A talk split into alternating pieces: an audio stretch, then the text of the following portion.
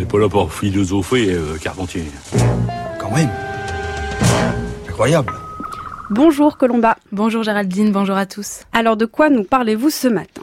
D'un recueil d'articles qui s'appelle Médecins et philosophes, une histoire, publié sous la direction de Claire Crignon et David Lefebvre aux éditions du CNRS, et qui s'intéresse au lien entre les deux disciplines que sont la philosophie et la médecine. Alors ce lien, on peut déjà l'établir parce qu'il y a eu dans l'histoire des penseurs qui ont porté une double casquette de médecins et de philosophes, la figure la plus connue étant Averroès au XIIe siècle, mais on peut aussi penser à Maïmonide à la même époque, ou plus proche de nous à Georges Canguilhem. Mais même au-delà de ces personnalités, ce qu'on constate à la lecture de cet ouvrage, c'est qu'il est en fait assez difficile de trouver un philosophe qui n'aurait jamais réfléchi à ce qu'est la médecine, et qu'elle peut donc faire office de point de rencontre entre des œuvres qui a priori ne partagent pas grand-chose, ou qui ne datent pas du tout de la même époque. Et le premier mérite du livre, c'est de nous permettre de redécouvrir la pensée d'un auteur par un biais assez original, parce qu'on n'a pas l'habitude de voir par exemple Locke ou Kant comme des grands penseurs de la médecine alors qu'ils figurent bien dans le sommaire. Alors le parti pris des différents chapitres, c'est que le lien entre philosophie et médecine est abordé d'un point de vue épistémologique, c'est-à-dire qu'on s'intéresse à ce que les philosophes ont dit sur le statut scientifique de la médecine uniquement. On ne parle pas par exemple des principes de philosophie morale que les médecins devraient ou non respecter, et on ne se demande pas non plus si la philosophie peut servir de remède ou de médecine pour l'âme. La question posée c'est est-ce que la médecine est une science? Et si oui, quel genre? Et est-ce que c'est une science autonome qui n'a pas besoin d'être éclairée par la philosophie? Ou est-ce qu'au contraire, elle demande à la philosophie de lui fournir ses principes? Et quelles sont alors les réponses des philosophes? Alors pour ce qui est du statut de la médecine, on peut par exemple rapprocher euh, Platon et Averroès, parce qu'aucun des deux ne fait de la médecine une science exacte. Dans la mesure où elle a trait à la pratique et donc à l'imprévu, elle est une matière qui ne relève pas uniquement de la mesure et du calcul, et à propos de laquelle les avis divergent. Bonjour professeur, excusez-moi de vous déranger, enfin, j'espère que je vous dérange pas.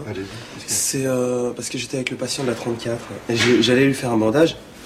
Au dernier moment, je me suis dit, mais oh là là Avant de faire une bêtise pas professionnelle du tout, va donc demander l'avis du professeur Mais Garnier. bon, au fait, au fait, alors, où- qu'est-ce qu'il y a? C'est parce que euh, le bandage, je le fais à l'horizontale ou à la verticale?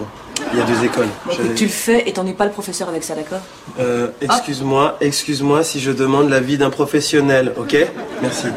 Horizontal, vertical, qu'est-ce que je fais? Bon, alors écoutez, horizontal, Ouais. hein, et on n'en parle plus. C'était un extrait de la série H, où l'on voit donc que le savoir médical n'exclut pas l'hésitation et l'approximation. Et on trouve quelque chose de similaire chez Averroès, qui lui écrit, je cite, que l'art de la médecine est un art opératoire tiré de principes vrais, par lesquels on recherche la conservation de la santé du corps. Le but de cet art n'est pas de guérir obligatoirement, mais de faire ce qui est nécessaire selon la mesure qui convient et au moment qui convient. C'est donc parce qu'elle ne traite pas seulement de nombre qu'il y a parfois un écart, en médecine, entre le but, qui est soigné, et le résultat. Ce qui ne veut pas dire non plus que la médecine est une simple routine ou quelque chose que l'on pratique à l'aveugle, en suivant des règles dont on ne sait pas comment elles fonctionnent. Elle est un art, parce que le médecin possède une vraie connaissance, il sait que tel remède est susceptible de guérir telle maladie, et il sait pourquoi. Alors même si je n'ai pas le temps d'entrer dans le détail de tous les articles, on trouve aussi dans ce volume une étude sur le médecin du XVIIIe siècle, Pierre-Jean-Georges Cabanis, qui lui a pensé une vraie complémentarité entre médecine et philosophie. Pour lui, c'est par la médecine que la philosophie deviendra une vraie connaissance de l'homme, mais c'est la philosophie qui donnera au médecin une méthode digne de ce nom et qui lui permettra d'être plus efficace et de se distinguer du charlatan. Le texte le plus surprenant reste quand même les indications diététiques dispensées par Kant à la fin de sa vie.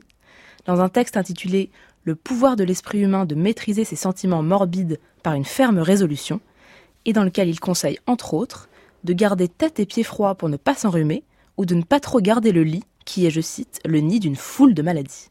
Merci beaucoup Colomba. Alors là, les indications diététiques dispensées par Kant, je ne savais pas où est-ce qu'on peut trouver un- ce livre. C'est un document rare qui est dans Médecins et philosophes, une histoire, publié sous la direction de Claire Crignon et David Lefebvre aux éditions du CNRS. Merci beaucoup. Le journal de la philo est à retrouver et à réécouter sur le site de France Culture.